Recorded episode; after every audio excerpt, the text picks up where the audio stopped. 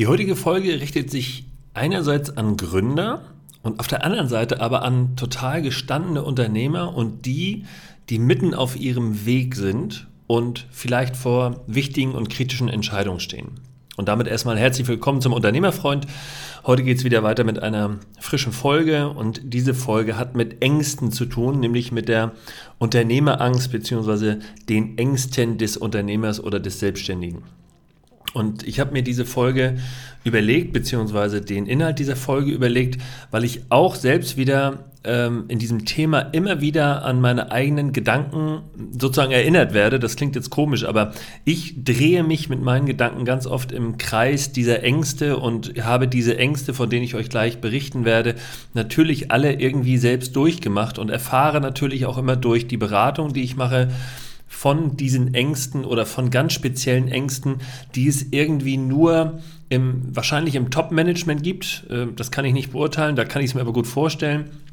Aber diese Ängste gibt es auf jeden Fall bei den Unternehmern und ich kenne keinen Unternehmer, der diese Ängste nicht hat. Es gibt nur eine unterschiedliche Herangehensweise, wie der Einzelne mit, den, mit diesen Ängsten umgeht. Ähm, und ich glaube, und das ist die These der, der heutigen Sendung oder der heutigen, des heutigen Podcasts, der heutigen Folge, dass Unternehmer sein einzig und allein bedeutet, gegen Ängste und Widerstände anzukämpfen und dann entsprechend Entscheidungen zu treffen. Und im Rahmen dieser Angstentscheidung für die Zukunft sozusagen zu lernen, mit diesen Ängsten zu leben. Oder eben die Ängste abzubauen, weil man Entscheidungen bereits kennt oder eben erfolgreich umgesetzt hat oder weil sich die Ängste einfach nicht bewahrheitet haben. Und da möchte ich mit euch einfach mal so eine Art Chronologie durchgehen.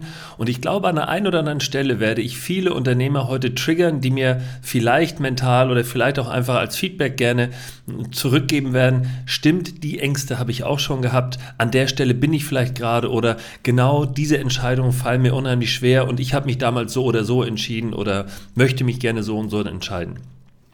Fangen wir mal an. Ähm, ich glaube, die, die wichtigste Entscheidung, wenn jemand als Unternehmer irgendwie loslegt, ist ja die Gründung. Das ist so Phase 1. Äh, mache ich mich überhaupt selbstständig? Die Angst, die dahinter steht, ist natürlich bei jedem irgendwie ähnlich. Ist mein Angebot gut genug? Werde ich genug Geld verdienen? Was ist mit meiner sozialen Absicherung? Einige fragen sich dann auch, was ist mit meiner Rente?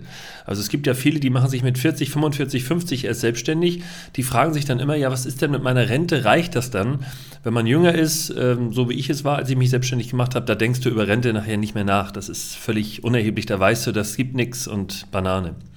Hier ist die erste Entscheidung, gründe ich überhaupt oder bleibe ich angestellt? Ein Angestellter macht, stellt sich diese Frage nicht. Der hat diese Angst nicht zu überwinden. Der hat andere Ängste auf, einem anderen, auf einer anderen Ebene. Aber die Gründung muss als erstes mal positiv bejaht werden und die Ängste stehen dahinter und die muss man erstmal beiseite schubsen. Das ist schon ein richtig großer Sprung. Der nächste große Sprung kommt dann, glaube ich, spätestens, wenn die Frage nach dem ersten Mitarbeiter kommt. Übrigens, alles, was ich sage, gilt natürlich gegendert in beide Richtungen. Ich spreche jetzt immer vom Mitarbeiter oder auch mal in die weibliche Form, aber ich will jetzt nicht alles zergendern in dem Fall, sondern nehme dann einfach immer nur eine Form und es sind immer beide gemeint. Also der erste Mitarbeiter, der kommt, ähm, ist eine sehr, sehr große Entscheidung. Und jetzt könnte man sagen, ja bitte, was ist denn daran schlimm, Mitarbeiter einzustellen? Wenn es nicht passt, schmeißt ihn halt wieder raus. Nee, so ist es nicht. Die Ängste, die dahinter stehen, die Fragen sind ganz klassisch. Reichen dann die Umsätze? Werde ich genug neue Kunden hinzugewinnen können? Passt der Mitarbeiter zu mir? Missbraucht er vielleicht mein Misstrauen, äh, äh, Vertrauen? Missbraucht er mein Vertrauen? Äh, stiehlt er eventuell meine Kunden. Es kann ja sein, dass ich ein Angebot mache und ihn erstmal sozusagen äh, einweise in meine Fähigkeiten und Fertigkeiten und dann sagt er, jo, schönen Dank bis hierhin, tschüss, mach mich jetzt auch selbstständig. Das ist eine klassische Unternehmerangst, kenne ich keinen, der die nicht hat. Und auch hier stellt sich jetzt wieder für dich die Frage, stellst du den ersten Mitarbeiter ein und generierst du ein Wachstum oder sagst du, ich habe Angst vor dieser Veränderung, vor diesem Schritt und dann beschränkst du dein Wachstum oder wächst eben nicht weiter? Und da kann ich euch jetzt kleine Anekdote erzählen. Meine Mutter, die damals bei uns im Unternehmen noch mitgearbeitet hat und auch ähm, sehr aktiv mitgearbeitet hat, die hat mir damals gesagt, Patrick, wenn du einen Mitarbeiter einstellst, höre ich sofort auf zu arbeiten. Das war nichts anderes als Erpressung, weil sie nicht wollte, dass das Unternehmen sich entsprechend in dieser Richtung en äh, entwickelt. Sie wollte es sozusagen eindeutig familiär halten, keinen externen zulassen Ja, ich habe mich dagegen entschieden, habe gesagt, Mutter, wenn du mir diese Pistole auf die Brust setzt, dann entscheide ich mich gegen dich.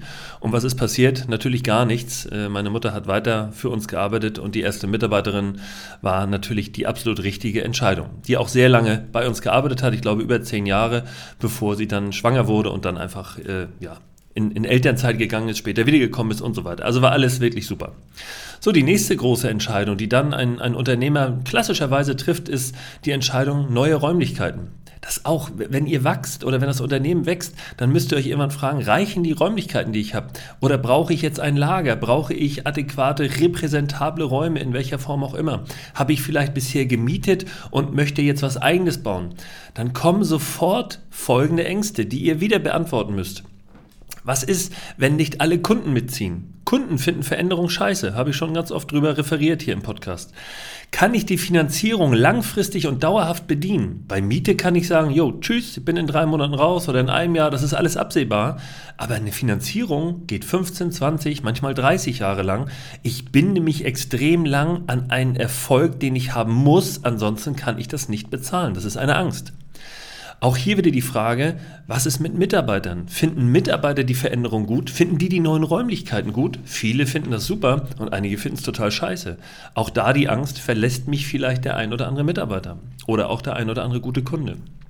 Auch hier wieder die Entscheidung, baue ich oder kaufe ich neue Räumlichkeiten und binde mich an die Bank oder an wen auch immer langfristig, dauerhaft oder bleibe ich in der Mietsituation und das müsst ihr ganz alleine entscheiden. Ihr könnt es, ihr könnt es abwägen, ihr könnt es besprechen, aber entscheiden müsst ihr es ganz alleine.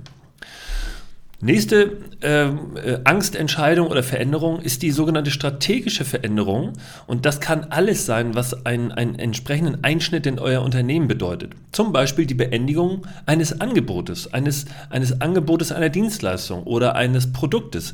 Ihr habt bisher Holz und Beton gemacht und jetzt schmeißt ihr Beton weg. Das ist jetzt ein blödes Beispiel, aber ähm, ihr, ihr seid Dachdecker und sagt, nein, ich mache keine Dächer mehr, ich mache nur noch Photovoltaikanlagen. Ja, der eine sagt, Mann, bist du blöd, kannst du doch nicht machen. Aber Fakt ist, das ist eine Angstentscheidung. Kann ich mir das leisten? Kann ich auf einmal auf die Hälfte meiner Umsätze verzichten? Ähm, was ist, wenn der Ertrag nicht mehr ausreicht? Was passiert mit den Mitarbeitern? Ich muss vielleicht 20 Mitarbeitern kündigen, weil ich einen Teil meines Unternehmens wegwerfe. Kann ich meinen Lebensstandard dann überhaupt halten? Was sagen die anderen? Ne? Diese Vergleichsangst. Klassischerweise. Und auch das ist eine große Entscheidung bei dir, bei der ihr sagen müsst, gehe ich neue Wege? Also, also eine ganz krasse Angstentscheidung. Gehe ich neue Wege? Denkt auch bitte an das private Umfeld. Oder aber halte ich an dem Alten fest, vielleicht in der Gewissheit, dass das nicht meinem Naturell mehr entspricht und dass das Angebot im Grunde mich nicht mehr spiegelt und dass ich das gar nicht mehr bin. Ne, ihr, ihr verkauft sozusagen eure Seele, weil diese strategische Veränderung eigentlich notwendig ist, aber ihr lasst alles beim Alten, weil ihr Angst habt, durch den Feuerring zu gehen, weil ihr Angst habt zu kündigen, weil ihr Angst habt zu verkaufen, weil ihr Angst habt, euch neu zu orientieren. Ähm, nächste Angst.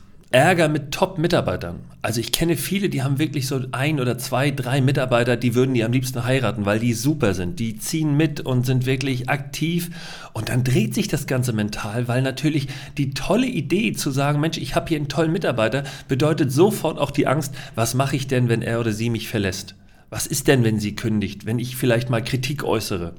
Das heißt, gehe ich mit Top-Mitarbeitern so um wie mit anderen Mitarbeitern? Äußere ich die Kritik oder schlucke ich vielleicht meinen Ärger, weil ich sage, okay, wenn mich der Mitarbeiter verlässt, habe ich die nächste Angst, weil vielleicht auch gute Kunden mich verlassen oder auch andere Mitarbeiter kündigen und solidarisch sind und sagen, nö, wenn du den rausschmeißt, sind wir auch weg und so weiter und so weiter.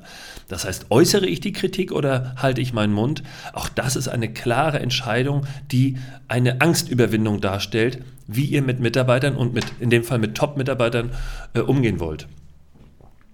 Und vielleicht noch ein letztes Beispiel, das ist die, zum Beispiel die deutliche Erweiterung, also meinetwegen die Gründung einer neuen Firma. Und da kommt jetzt ein Bereich rein, auch das ist eine Angstentscheidung. Vielleicht fällt euch, oder mit Sicherheit fällt euch dann die neue Gründung viel leichter, weil ihr das ja schon mal hinter euch gebracht habt. Die Frage, ob das Ganze läuft oder nicht, ist vielleicht gar nicht mehr so präsent. Aber was sagt eigentlich mein Lebenspartner dazu? Was sagen meine Kinder vielleicht zu dieser Entscheidung? Finden die das super? Auch da kann ich euch aus der eigenen äh, Erfahrung etwas sagen. Ähm, als ich Kind war, ich war so 12, 13, haben meine Eltern, eigentlich ganz konservative äh, Angestellte bzw. Beamte, gesagt, wir lassen uns beurlauben und äh, ziehen ins Sauerland. Also sprich Richtung Süddeutschland. Aus Norddeutschland nach, nach Iserlohn, beziehungsweise in die Nähe von Iserlohn nach Neuenrade und Dahle, das war alles dort in der Nähe, das ist also tiefstes Sauerland. Das ist echt eine, eine krasse Entscheidung und ich weiß, meine Eltern haben mit dieser Entscheidung sehr, sehr lange gehadert und haben sie sich wirklich nicht leicht gemacht, denn äh, wir Kinder, also mein Bruder und ich, fanden das richtig scheiße. Ich war 12, 13, ich hatte beginnende Pubertät, ich hatte meine Freunde hier in Norddeutschland, die wollte ich alle nicht aufgeben. Schule, das war alles irgendwie, das war alles top, das war alles in Ordnung.